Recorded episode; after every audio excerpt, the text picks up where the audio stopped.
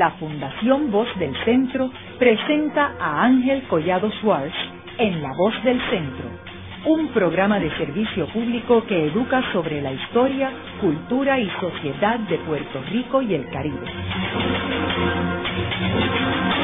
Saludos a todos. El programa de hoy está titulado La Revolución Cubana y Luis Muñoz Marín. 1959 a 1962. Y hoy tenemos como nuestro invitado al doctor y licenciado Ángel Manuel Rivera Rivera, quien es autor de un libro recientemente publicado y titulado Luis Muñoz Marín y la Revolución Cubana. Eh, Manolo, me gustaría eh, comenzar el programa proveyéndole unos antecedentes a nuestros radioescuchas sobre lo que estaba sucediendo en Cuba eh, antes de la Revolución Cubana. Eh, Fulgencio Batista sabíamos, sabemos que era un sargento del ejército y luego eh, fue electo la primera vez y después se convirtió en dictador. Háblanos de qué está sucediendo, cuál es la antesala a esta Revolución Cubana. Ángel, saludos, buenos días eh, a todos los compañeros Radicucha y a ti en particular por la invitación. Pues mira, eh, por supuesto, la relación de Cuba y Puerto Rico, imagínate tú, tiene más de cinco siglos, pero en el siglo XX, pues eh, podemos remontarnos a 1933 aproximadamente, en el ocaso de la dictadura de Gerardo Machado, eh, una dictadura pues muy corrompida, eh, eh, con unas circunstancias sociales y económicas muy injustas eh, y con una tiranía horrible. Eh, y entonces se, eh, la dictadura se, se pone de malas y entra en contradicciones con una casta militar, ¿verdad? Un sector de las Fuerzas Armadas cubanas que le responden con la revuelta de los sargentos en el 1933, que ese es el punto de partida del joven Fulgencio Batista, eh, eh, a partir del cual él, va emergiendo como una de las figuras importantes eh, de la política cubana. Esto y empezó eh, o continuó un gran periodo de inestabilidad porque entonces esto eh, al derrocamiento y a la huida de Machado quedan un grupo de militares de mediana jerarquía eh, con unos políticos eh, que eran opositores a Machado, pero eh, intentan una serie de, de, recetas para estabilizar el país. Originalmente intentaron eh, una presidencia colegiada de cinco titulares que se, eh, que se le llamó la pentarquía, eh, a partir de ella comenzó también a visibilizarse eh, Ramón eh, eh Grau San Martín eh, y la inestabilidad fue constante en la medida en que tenía la sombra del poder estadounidense en Cuba, la embajada estadounidense en La Habana, eh, que tenía que trabajar con los presidentes de acuerdo a sus intereses y vino después de Grau San Martín, que duró 100 días, eh, pues una serie de gobiernos títeres, ¿verdad? Eh, eh, algunos de unos pocos días, eh, detrás de los cuales estaban los militares, especialmente Batista, y todo ello supuso una gran inestabilidad y el país no arrancaba esto eh, no se estabilizaba. Y finalmente pues eh, después de siete años aproximadamente de estas luchas eh, eh que incluyó disturbios sociales, eh, sindicales y de diversa naturaleza, en el 1940 finalmente eh, logran eh, hacer una constitución liberal que en su momento fue muy loada eh, por sus disposiciones de avanzada eh, ese mismo año ya Batista había logrado acomodarse con Estados Unidos y con la embajada y se hacen elecciones, además de para la constitución, se hacen elecciones generales para la presidencia. Y esta vez las gana el liberal eh, en, eh, en apariencia eh, Fulgencio Batista que eh, los, Estados, Unidos le impuso eh, tácitamente la condición de que se pusiera el uniforme civil y no el militar para que entonces fuera el presidente cubano por los próximos cuatro años. Él estuvo en la presidencia del 40 al 44 con un ropaje civil quedando, quedando atrás en su, su, su ribete militar.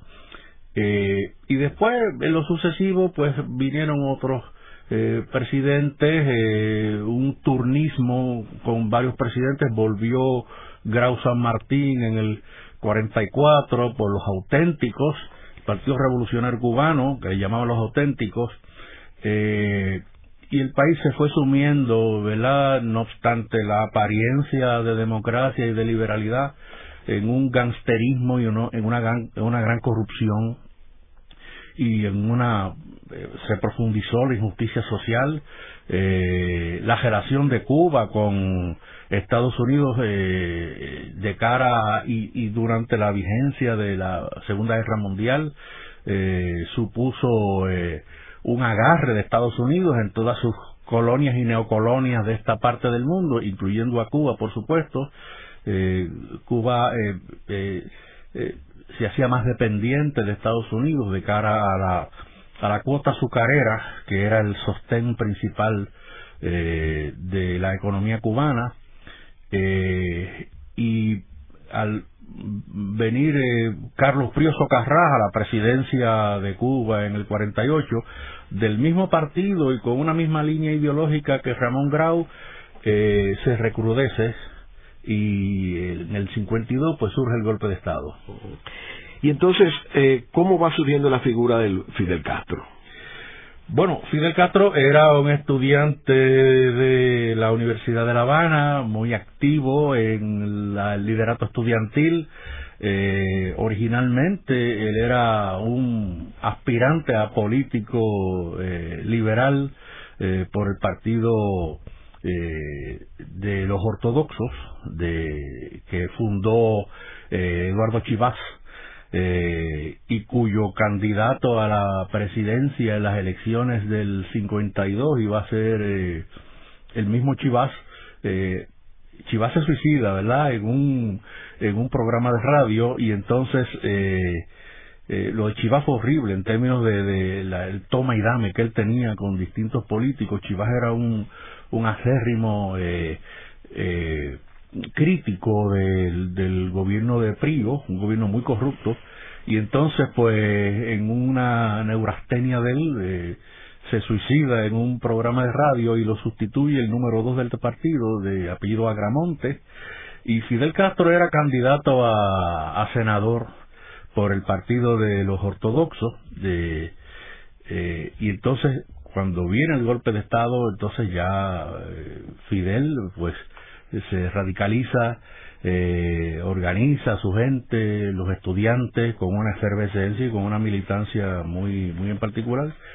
Y ya tú sabes que al año siguiente del golpe de Estado de Batista que derroca a Prío, pues se produce el ataque al cuartel Moncada en Santiago eh, el 26 de julio de 1953 y en lo adelante ya él se convierte en sino el principal, uno, uno de los líderes opositores revolucionarios principales.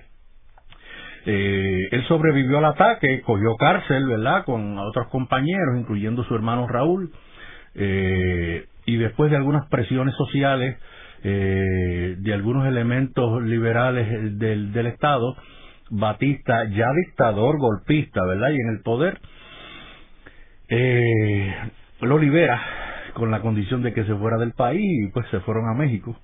Y entonces allá desde el 56 aproximadamente están en México allá preparan un proyecto de invasión eh, para eh, derrocar a Batista que ya se estaba hundiendo se estaba empantanando en una dictadura y sobre todo en unas relaciones eh, muy sórdidas con los poderes económicos estadounidenses, especialmente los turísticos, a partir dentro del y la mafia y la, mafia, la mafia eh, habanera, esto internacional y estadounidense en particular.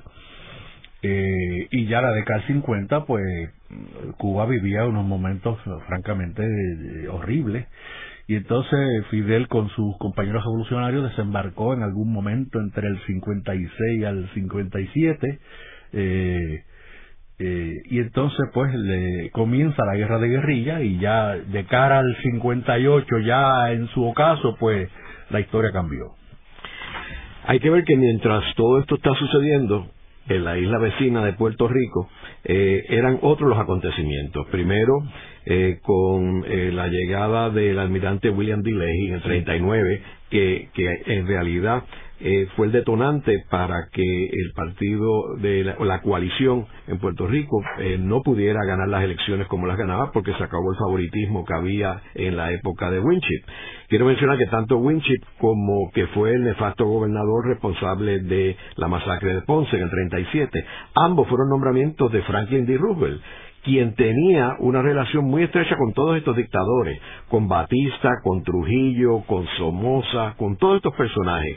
Sin embargo, en el caso de Puerto Rico, pues Leji estuvo a cargo de, bregar con la situación y el desenlace es que eh, Muñoz Marín asume la presidencia del Senado en 1940 cuando el Partido Popular logra eh, controlar el Senado eh, y vemos que de ahí pues el Partido Popular continúa en poder en el 44 eh, Muñoz continúa el presidente del Senado entra el personaje Rexford Togwell que tú mencionas en el libro que viene con unas reformas importantes en Puerto Rico y finalmente el 48 que tú mencionabas es que Muñoz luego se aprueba la ley para permitir que Puerto Rico pudiera elegir el gobernador la ley federal, eh, es que entonces Muñoz sale electo gobernador en el 48. ¿eh? Y entonces en el 52, cuando tú hablas del golpe de Estado, eh, pues ya Muñoz es reelecto gobernador de Puerto Rico. Ahora, háblanos en términos de qué tipo de contacto había entre Muñoz Marín, el Partido Popular,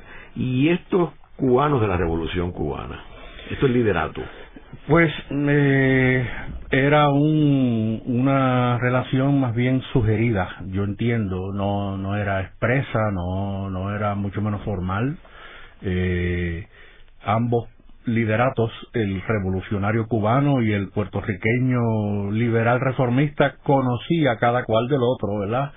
Pero no, no hubo eh, contacto oficial, mucho menos.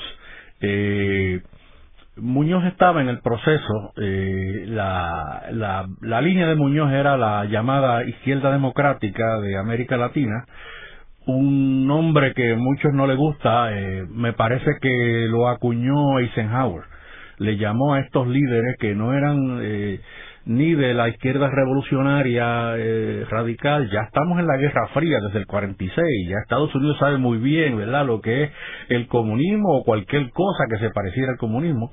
Esto y por otro lado tampoco eh, los dictadores de la derecha fascista pues le estaban dando problemas y entonces pues eh, se acuñó ese término para promover los lideratos como el de Muñoz Marín en Puerto Rico, Figueres en Costa Rica, Rómulo Betancourt eh, en Venezuela y esa era la línea de Muñoz que un poco tenía la, la bendición ideológica de de la, principal voz de la socialdemocracia en América Latina, que era el peruano Víctor Raúl Aya de la Torre, eh, que era el propulsor, el, fundador de la APRA en Perú, eh, y un escritor y un eh, ideólogo de, mucho, de mucha sonoridad.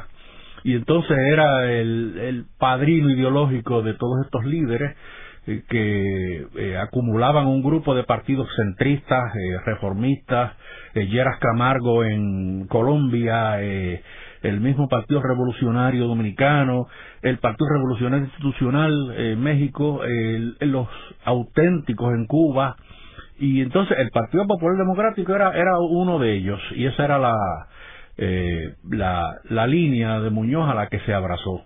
Eh, la esperanza general era que el proyecto revolucionario de Fidel Castro y su compañero pues desembocara y le cayera en las manos al liderato y a la línea de la izquierda democrática, eh, pues porque esa era la, la esperanza y lo que estos, este grupo de partidos y de líderes políticos entendían que era lo que le correspondía a América Latina. Y además que ellos se oponían a Batista Claro, por supuesto, Muñoz esto era muy contrario a Batista, eh, ya, especialmente en los momentos donde ya era obvio que la situación se estaba saliendo de las manos, eh, como el caso de Trujillo en República Dominicana. Eh, y Muñoz fue muy vocal en estos en estos días.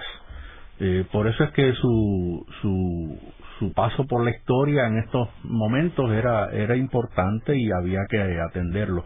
Y los líderes de América Latina en alguna medida reconocían en Muñoz un liderato relativo, ¿verdad? Porque Puerto Rico no tenía ni tiene los poderes para ponerse los pantalones largos como todos los demás, pero eh, más o menos estaba por ahí. Manolo, ¿y hay algún indicio o alguna comunicación entre Muñoz y Fidel antes de asumir el, poder eh, Fidel? No, no hay comunicación. Con el grupo cercano de Fidel. Eh, mm, no hay, bueno, eh, sí, ahí hubo unas, unas comunicaciones menores como eh, eh Arturo Morales Carrión, eh, con contactos de el gobierno eh, primero con unos unos elementos más liberales del gobierno de Batista o con opositores eh, moderados eh, con los revolucionarios pues eh, no hubo contactos específicos. Lo que sí fue ya en el, el, el, triunfo de la Revolución Cubana y con todo el prestigio que ya tenía Fidel Castro y sus compañeros, pues Muñoz eh, intentó o intentaron por él eh, unos encuentros personales entre Muñoz y Fidel Castro que no se dieron, yo estimo que fueron como tres aproximadamente, eh, promovidos inclusive hasta por Washington, ¿verdad? El vicepresidente Nixon bajo Eisenhower intentó que Muñoz se intercediera con Fidel Castro eh, y otros intentos como el uno que se iba a dar en Boston en la Universidad de Harvard en donde ambos líderes en algún momento iban a estar relativamente cercanos en unas conversaciones en unas conferencias que se dieron en, en la universidad pero no estuvieron exactamente en el mismo lugar y el mismo día. A lo mejor cuando más cerca estuvieron eh, otros intentos que hizo el amigo de Muñoz Marín, el cubano Pepín Bosch, que era el jefe de la Bacardí, que intentó un encuentro, eh, eh, inclusive en Santiago de Cuba, entre Fidel Castro y Muñoz Marín.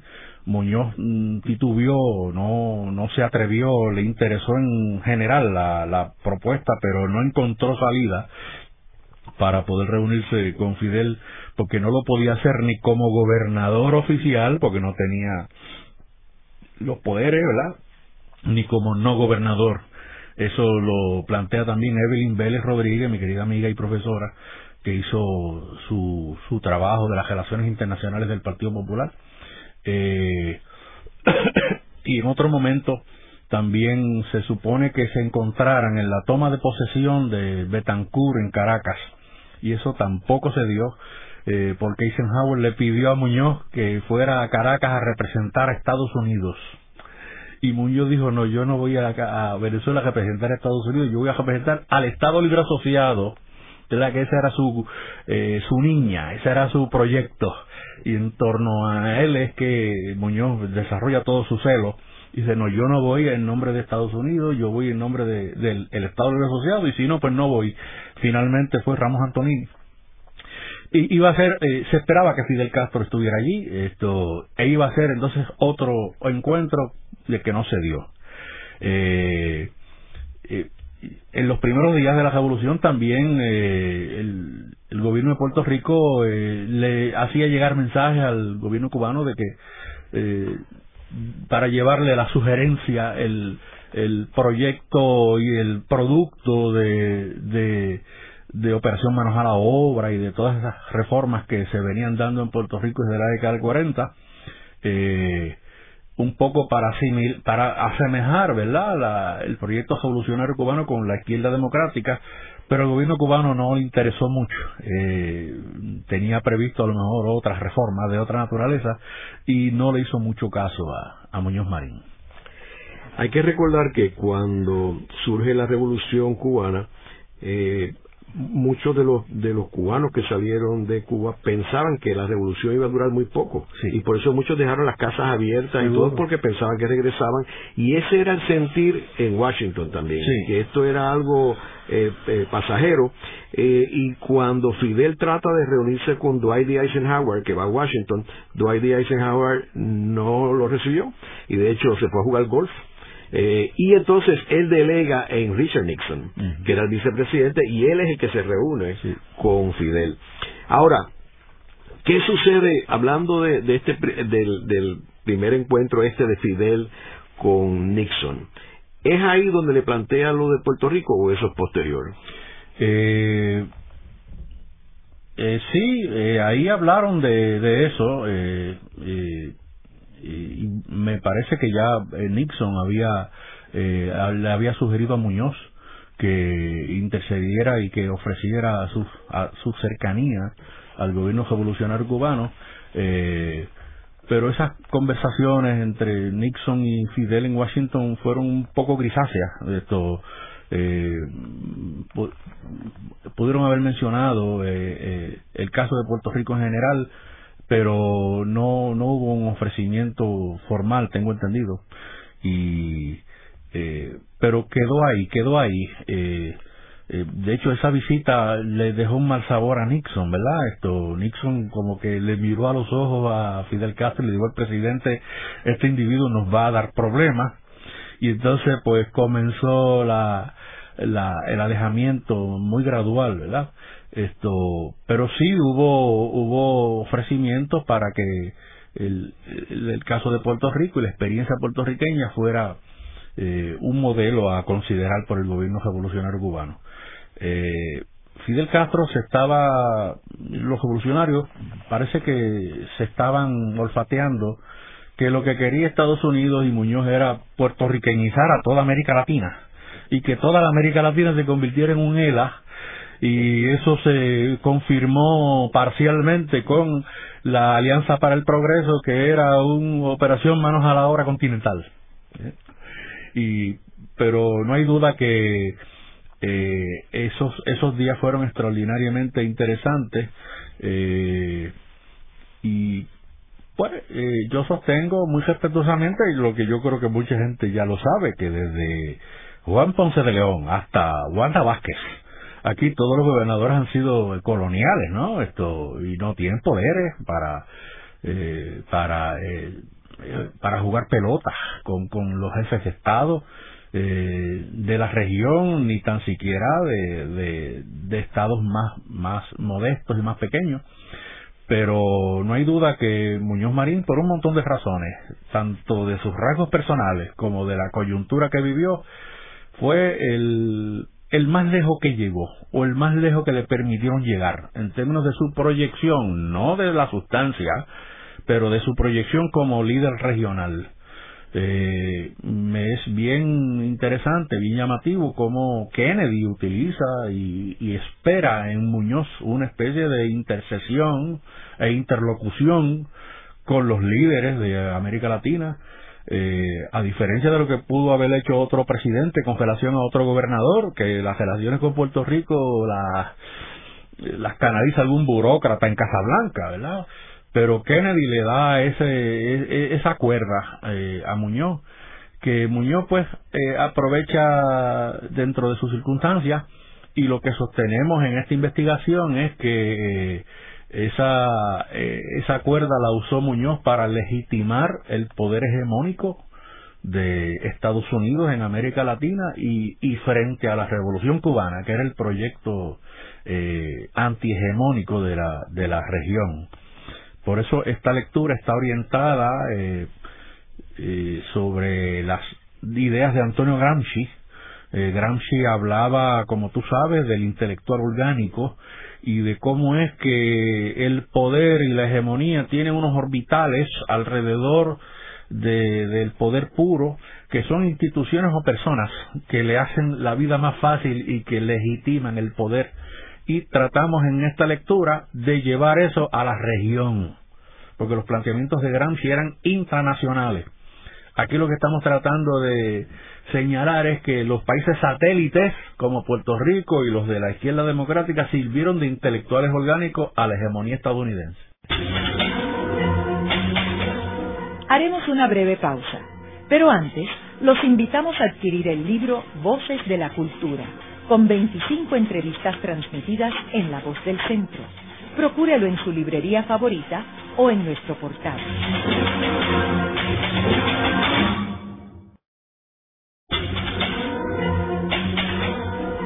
Continuamos con la parte final de La Voz del Centro con Ángel Collado Schwartz. Pueden enviarnos sus comentarios a través de nuestro portal www.vozdelcentro.org. Continuamos con el programa de hoy titulado La Revolución Cubana y Luis Muñoz Marín, 1959 a 1962. En el programa anterior estuvimos hablando sobre lo que, eh, los eventos que culminaron en la Revolución Cubana en el 59, eh, cuando se derrota a eh, Fulgencio Batista, que era el dictador de Cuba. Y vemos que en ese periodo, pues, Puerto Rico está gobernado por Luis Muñoz Marín, quien ya había lanzado el Estado Libre Asociado en el 52, y que tenía una relación muy estrecha con el gobierno permanente de los Estados Unidos, con la Marina de Guerra y con todos los instrumentos de Estados Unidos, eh, ya sea bajo Eisenhower o bajo Kennedy. Eh, y nos quedamos hablando de esta petición que le hace Nixon a Fidel en términos de utilizar el, recurso de Puerto Rico como eh, un recurso para ayudar al nuevo gobierno de Cuba. Ahora, no hablamos, Manolo, ¿Cuál fue la reacción de Fidel ante ese ofrecimiento de Nixon? Bueno, la reacción de Fidel fue de, desdén, eh, no, no, no le interesó, no, no le dio seguimiento, no solamente a esa sugerencia de Nixon, sino a, los posteriores eh, acercamientos menores. Inclusive hubo una visita de algunos revolucionarios cubanos a las pocas semanas eh, a San Juan, se reunieron con Samuel R. Quiñones y con Ramos Antonini, eh, pero era para intercambios menores, ¿verdad? No, no, no hubo un proyecto real de, de, que el gobierno cubano acogiera eh, la, la, experiencia puertorriqueña. Excepción hecha con asuntos como la fundación del ICAIC en en Cuba que fue inspirado en la División de Educación a la Comunidad de Puerto Rico, el Instituto del ICAI cubano, que es el de cinematografía y arte. Pero aparte de eso no, no hubo mayor... Eh, eh, Muñoz Marín entra en contradicciones en, pues por una serie de factores. Esto, eh, Muñoz era un defensor en las primeras semanas y meses de la Revolución Cubana, pero en un momento dado eh, en un momento dado empezó a, alejarse, ¿verdad? Eh, con relación a los, a los ajusticiamientos de los criminales de guerra en la cabaña. Eh, eso pues era mucho, era mucho para el sistema. Y entonces ya Estados Unidos, eh, tengo que señalar, como yo sé que tú sabes, eh, Estados Unidos no nunca fue ningún juez neutral, ¿verdad? Estados Unidos es una nación filosóficamente anticomunista eh, y lo fue de toda la vida. Y antes del triunfo de la Revolución Cubana ya había estado el macartismo en, en Estados Unidos, eh, de modo que no era ninguna figura fresca que estaba esperando de buena fe que el gobierno cubano esto eh, acogiera el buen sendero eh, eh, de acuerdo eh, a, la luz de su derecho a la, a la libre determinación, Estados Unidos estaba asediando a, a la revolución cubana desde antes de, de, del triunfo de, de, la revolución cubana, siempre fue contrario a reconocer al movimiento 26 de julio como, eh, como una opción a la, al control del Estado. De modo que lo que hizo Estados Unidos a partir de eso fue recrudecer su, su asedio eh, contra Cuba eh, y Muñoz en un momento durante las primeras semanas o meses pues eh, sí hizo un esfuerzo para interceder y para que Estados Unidos no invadiera para que Estados Unidos le diera un, una oportunidad y, que se ocultaran otras alternativas para reenderezar lo que Muñoz creía que era la, ¿verdad? la, la radicalización de, de la, revolución cubana, pero en un momento el propio Muñoz empezó a, alejarse descontento con el tratamiento de, de algunos eh, exilados, la, la, realidad misma del exilio, cuando empezaron a llegar a, a Puerto Rico y a Estados Unidos eh, eh, personeros de la misma revolución cubana y los primeros líderes civiles como Manuel Ray, eh, Rufo López Fresquet y una serie de, líderes. Y es, eh, bien interesante fue la relación que tuvo entonces Muñoz con el exilio cubano, eh, que tú sabes que se pulverizó en mil pedazos. Eh, había una organización para cada exilado prácticamente y Muñoz tuvo que entonces intentar jugar con todos ellos. Finalmente optó por, ya alejado de la revolución cubana, eh, optó por el grupo que era los que planteaban el fidelismo sin fidel, que eran los líderes eh, de mediana jerarquía que estuvieron en la revolución cubana o que la apoyaron, pero que en un momento dado pues se fueron del país. Eso era el grupo de Manuel Ray, Emilio Guedes. Exactamente, que eran los los que estuvieron ahí dentro. Esa, esa era la, eh, la, la la condescendencia que le tenía Muñoz a ese grupo que habían estado dentro de la revolución y, y que les concedía más credibilidad, más fuerza moral, ¿verdad? No como otros que fueron opositores siempre, ¿verdad? La derecha, la oligarquía. Eh, y entonces, pero aún así, eh, Muñoz se mantuvo en una intercesión eh, moderada, eh, ya ubicado en los intereses de Estados Unidos eh, contra Cuba, eh, hasta que la cosa se empezó a poner demasiado difícil de cara a la crisis de los misiles. Eh, Ahora, antes, antes de los misiles, eh, Manolo, eh, Estamos hablando de Nixon Eisenhower, pero en el 1960 Nixon corre para presidente y es derrotado por John F. Kennedy. Y de momento tenemos un presidente demócrata que tiende a ser más liberal que los republicanos. Eh, ahora, inmediatamente a que eh, eh, Kennedy asume la presidencia, ya se estaba fraguando la invasión de Bahía Cochino con la CIA, la Agencia Central de Inteligencia, y, sencillamente Kennedy pues le autoriza que se ejecute, aunque él no fue que estuvo planificando esto, esto fue mucho antes de él asumir la presidencia. Eh, y luego de, toda esta debacle de la, de la y, el problema con la invasión de Cochino, eh, y ahí obviamente se rompe la relación entre Cuba y Estados Unidos y llega la Guerra Fría al Caribe. Ahora, ¿cómo reacciona Muñoz ante este operativo de Bahía Cochinos y lo que sucede en términos de la relación entre Cuba y los Estados Unidos? Bueno, pues como tú has dicho, eso supuso ya eh, la eh, la, la piedra que tocó el piso eh, ya y ahí que viene el embargo también. Correcto ya ya Muñoz pues está eh, ya Muñoz no tiene papel de, de interlocutor ni de intercesión ya no hay más cabida. Pero fue interesante porque Bahía de Cochino como tú bien sabes hay que analizarlo dentro de esa guerra contra el reloj que tuvo Kennedy que toma posesión el 20 de enero del del 61 y en abril, eh, los primeros, la primera semana de abril, se da la, eh, la, invasión a Bahía Cochino con unos planes que, como tú bien has dicho, ya estaban en el papel, ya no, no, había forma de, de, virar para atrás. Lo, lo más que hizo eh, Kennedy fue intentar disimular la presencia estadounidense en esa invasión, pero esos fueron unos momentos francamente dramáticos.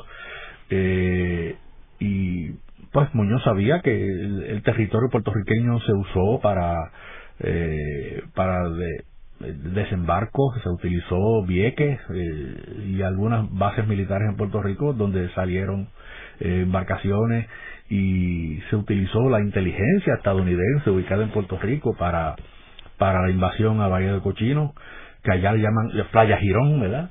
Esto y pero eran momentos en donde ya el liderato, poco o mucho, que podía ejercer Muñoz ya estaba languido, ya estaba moribundo, ya no, eh, ya no, no, no podía hacer más. Y entonces, eh, ya eh, lo que gana terreno en la atención de, de las relaciones de Estados Unidos con Cuba es el propio Washington. A partir de ahí, Robert Kennedy inicia eh, todos los planes de, de, derrocamiento y de inestabilidad del gobierno cubano. Ya la suerte está echada y ya Muñoz entonces no, no, no actúa mm, con más visibilidad. Lo que hace es que eh, juega, como decíamos ahorita, con el exilio cubano eh, o con un sector del exilio cubano a quien Muñoz eh, aconseja y los reúne y, y, trata de la misma intersección que tenía con relación a Washington y La Habana, ahora lo hacía con el exilio cubano o con una parte, un sector del exilio cubano. Y es interesante porque eh, algunos exilados cubanos creen con o sin razón que Muñoz es el gran gurú y que Muñoz es el hombre que va a tocar las puertas de Washington y allá tiene vara alta con el presidente Kennedy y lo y lo iban a escuchar y y a uno de ellos hasta le escribe una carta y le insinúa que estaba muy decepcionado con Muñoz Marín, que debió haber hecho algo más, que debió haber logrado que Kennedy fuera más agresivo y más, más decidido en la invasión a Cochino. Un poco como dándole este, este, este gran rol, concediéndole esa, ese, ese gran papel eh, que Muñoz francamente no tenía, ¿verdad? Y no, y no debía tenerlo ya en las condiciones a partir de abril del 61 en adelante ya, ya son de Washington, ¿verdad? Más que de cualquier otra, eh, cualquier otra ayuda periferal con relación a los países satélites, incluyendo la colonia de Puerto Rico, ¿eh? Ahora, vemos también que eh, Muñoz, eh, quien, como tú mencionas, mencionaste al principio, tenía unas simpatías filosóficas con Fidel, porque Fidel estaba proponiendo medidas que en parte Muñoz había promovido. Por ejemplo, eh, una de las cosas que uno de los proyectos de Fidel fue electrificar a Cuba, que era todo en La Habana. Eso lo hizo Muñoz aquí, con los helicópteros que pusieron postes en toda la isla para que estuviera electrificada. Otra era eh, llevar el progreso eh, de Cuba fuera de La Habana y que fue, se hicieran fábricas y nuevas unidades alrededor de la isla. Eso lo hizo Muñoz aquí también. O sea que hubo la prioridad de la educación, la prioridad de la salud con el plan Arbona aquí. O sea que había algunos paralelos entre lo que Muñoz tenía y lo, el programa de Muñoz y el programa de Fidel. Sin embargo, eh, cuando, como tú apuntas, cuando hay el rompimiento con Estados Unidos, pues ya se le complicó a Muñoz este, extraordinariamente. Eh, ahora, en términos de los aliados de Muñoz que tú mencionas aquí, que es la izquierda democrática, ¿cómo reacciona esa izquierda democrática a esta revolución cubana? La izquierda democrática, eh, al igual que Muñoz, unos líderes más, otros menos, unos líderes primero, otros después, todos empezaron a, a salir cogiendo con relación al proyecto cubano uno de los más críticos desde prácticamente desde las primeras semanas fue, fue Pepe Figueres, José Figueres Ferrer, el presidente de Costa Rica. Eh, claro que había tenido un problema en su propio país con los comunistas en el 48 y eh, fue muy crítico, empezó a, a diseminar de manera un poco pendenciera que no se debía tolerar que viniera a un imperio extraño fuera de la familia americana, se refería a la Unión Soviética, eh, y de una u otra manera esto eh, empezaron a, alejarse del, del, proyecto de Muñoz. También habían otras efervescencias revolucionarias en algunos de estos países. Eh, los comunistas en, en Venezuela le estaban dando candela a Rómulo Betancur al punto que Rómulo, eh, en acuerdo con otros líderes liberales, sacan a los comunistas del proyecto para eh, las elecciones del 59 eh, y en alguna medida creen o temen que quien estaba detrás de esos movimientos era eh, la inspiración del, de la revolución triunfante en La Habana. Y entonces empezaron todos pues a, mirar más para sí que para la región y empezaron a caer como dominos sin lugar a duda y a alejarse eh, y a y a hacer causa común cada cual con sus intereses y con sus razones con Estados Unidos. Esto eh, así que fue una relación muy eh, eh, donde todo pasó muy rápido y hubo hubo gran improvisación en todo esto también eso hay que decirlo verdad pero no hay duda que eh, eh, ya en un momento dado, muy pronto en el proceso, el, gobierno cubano demostró y estaba dando muestras muy claras que no iba a entrar en la línea de la izquierda democrática, eh, a pesar de todas las carencias y de todas las esperanzas que tenían esos líderes como Muñoz que tú has mencionado y los paralelismos y las coincidencias de, las reformas básicas que se tienen que hacer en su país. Cualquiera que haya leído o que se haya enterado de lo que dijo Fidel Castro en la historia me absolverá en el 53, pues sabía que ahí había un proceso de reformas más o menos radicales, ¿verdad? Que coincidían con el de este otro gobierno, como el que ya se venía dando en Puerto Rico, como tú acabas de mencionar, pero eh, las cosas se, se pusieron peor, ¿verdad? Eh, gran medida por el asedio de Estados Unidos a Cuba, que no la dejó respirar ni desde el primer día. Y entonces, pues la reacción de, de el gobierno cubano, pues ya sabemos cuál fue, ¿verdad? Eh, empiezan a, a acercarse para fines de eh, de intercambios económicos sustanciales, de equipo pesado, de infraestructura con la Unión Soviética, que fueron los que eventualmente le suplieron ese vacío que dejó Estados Unidos con su bloqueo y con su eh, cuando le, cortan la, la, cuota del azúcar eh, Cuba entonces reacciona eh, nacionalizando etcétera. Manolo eh, yo creo que uno de los momentos más eh, importantes en términos de dramatizar el, el standing y el poder que tenía Muñoz en esta relación con Kennedy particularmente es la cena que de Estado que eh, se lleva a cabo en la Casa Blanca eh, por el presidente Kennedy. Eh, aquí en, en, en, libros de historias se habla mucho de que esto fue el concierto de Pablo Casals eh, en la Casa Blanca. Sin embargo, cuando yo estuve investigando todos los detalles de esa actividad en la biblioteca de Kennedy en Boston. Me encontré, número uno, que en realidad eso era una cena de Estado en honor a Luis Muñoz Marín, como si fuera eh, Macron el presidente de Francia. Y de hecho, en la foto famosa que hay de, que, de, ellos recibiendo todos los invitados en la Casa Blanca, que es Muñoz con Doña Inés, Jackie y John F. Kennedy, es como, como se reciben eh, a los dignatarios de todas partes. Lo segundo es que la lista de invitados que yo vi reflejaba todo el poder político, económico, religioso, académico de los Estados Unidos estaba allí. Los principales jugadores estaban allí, millonarios, este, eh, de los medios de comunicación. O sea, eh, eso fue un evento espectacular. Y entonces, en toda la invitación y todo, aparece secundario, eh, como entertainer, Pablo Casals. O sea, que eso no era una actividad a nombre de Pablo Casas, él fue el entertainer de la actividad. Y es curioso porque en, la, lo que se conoce es la actividad de Pablo Casals, y no fue así. No. Bueno, eh, tú mencionas Casablanca, eh, en Fortaleza se hizo algo similar. Correcto, correcto, cuando él vino después. Sí, sí.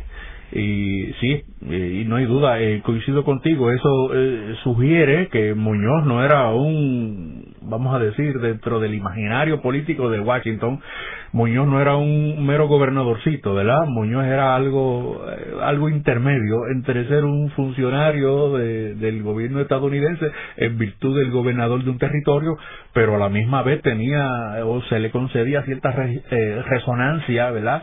Cierto liderato en otros países soberanos de, de, América Latina y en última instancia Muñoz era el hombre de Washington en, en, en, su, en sus relaciones con estos, estos otros países.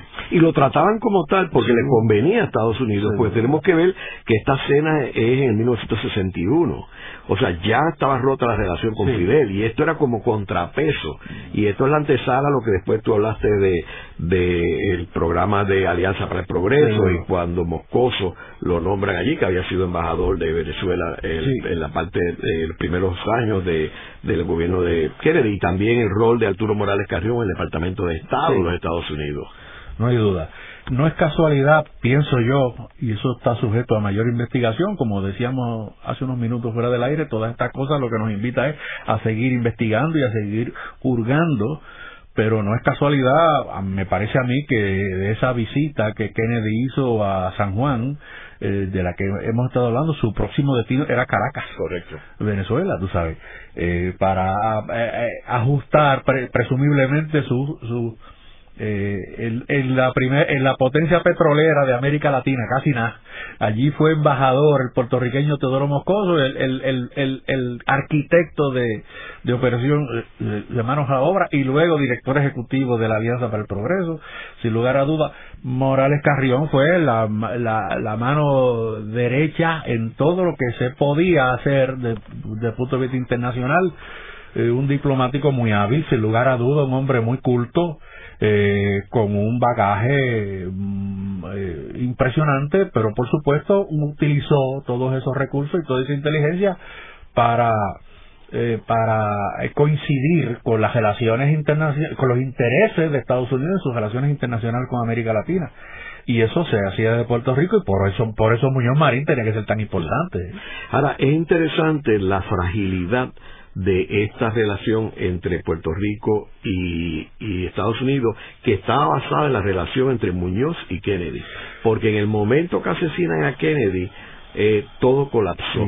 Todo colapsó y de momento la vitrina colapsó porque Lyndon B. Johnson no tenía esa prioridad. Y de hecho, aquí en La Voz del Centro, yo grabé un programa con Guillermo Irizarri antes que muriera hace, uno, hace un año o dos a los 102 años que tenía.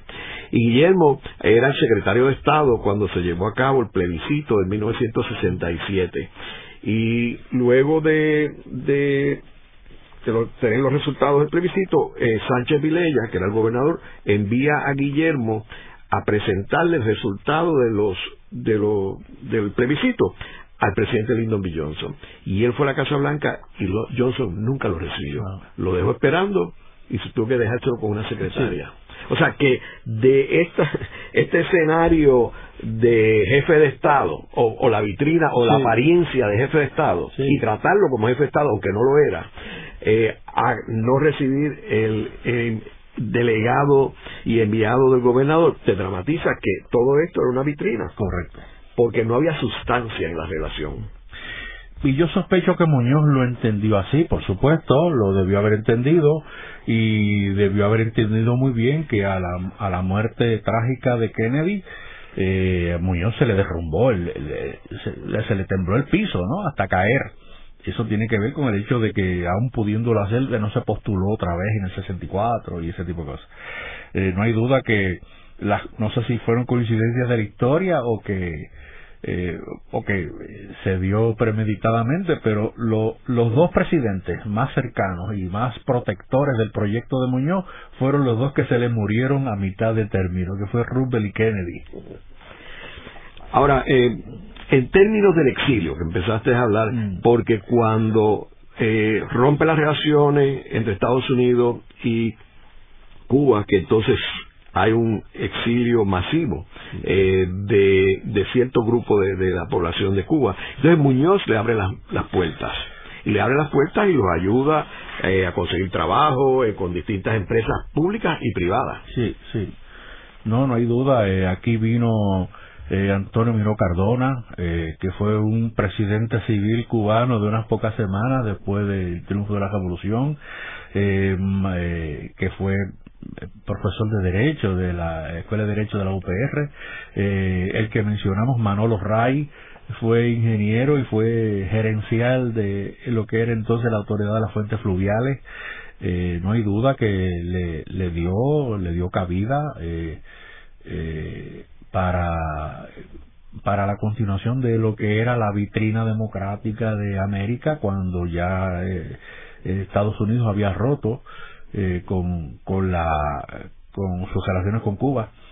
Pero además Muñoz eh, intercedió y, y le pasó la mano a un sector del exilio cubano en su proyecto de eh, contrarrevolucionario, ¿verdad? Esto, algunos eh, planteando hasta regresar a Cuba por la vía armada y ese tipo de cosas. Eh, y Muñoz los recibió y los aconsejaba y, y, tuvo eh, eh, relaciones eh, políticas con, con estos señores eh, repito, especialmente con aquellos que Muñoz entendía que más fuerza moral tenían para, eh, para la oposición cubana, que era aquellos que acompañaron a los revolucionarios o que colaboraron de alguna manera con la ascensión eh, al triunfo de la revolución cubana. Esto, a diferencia de otros que, bueno, eran los radicales de la derecha, eso era otra cosa. Es irónico que la mayoría de este grupo de cubanos acaba aliándose con el movimiento estadista de Puerto ah, Rico en contra y, logrando la, en parte eh, la derrota del Partido Popular en el 1968 eh, porque manejaron la campaña de publicidad estuvieron envueltos activamente aprovechándose de, la de la división del Partido Popular y llevan a Luis Ferré a la gobernación. En el programa de hoy hemos discutido la revolución cubana y cómo la misma tuvo un efecto en Puerto Rico desde sus inicios eh, como sabemos, la historia de Cuba y de Puerto Rico han sido íntimamente ligadas desde la colonización de los españoles hasta haber sido las últimas dos colonias españolas en el Nuevo Mundo. Eh, y luego eh, con la guerra hispanoamericana en la cual Estados Unidos controla las dos islas eh, eh, durante toda la primera mitad del siglo XX y es curioso que Estados Unidos pierde el control de Cuba con la revolución cubana eh, y por eso es que entrando ya después de la revolución cubana Puerto Rico se convierte en la ficha de los Estados Unidos y eventualmente Cuba de la Unión Soviética en el tablero de la Guerra Fría, en el tablero geopolítico de la Guerra Fría. muchas gracias, Manolo. Gracias a ti, Ángel. Esta ha sido una producción como servicio público de la Fundación Voz del Centro. Los invitamos a sintonizarnos la próxima semana a la misma hora. Y recuerden que pueden adquirir el libro Voces de la Cultura en su librería favorita o en nuestro portal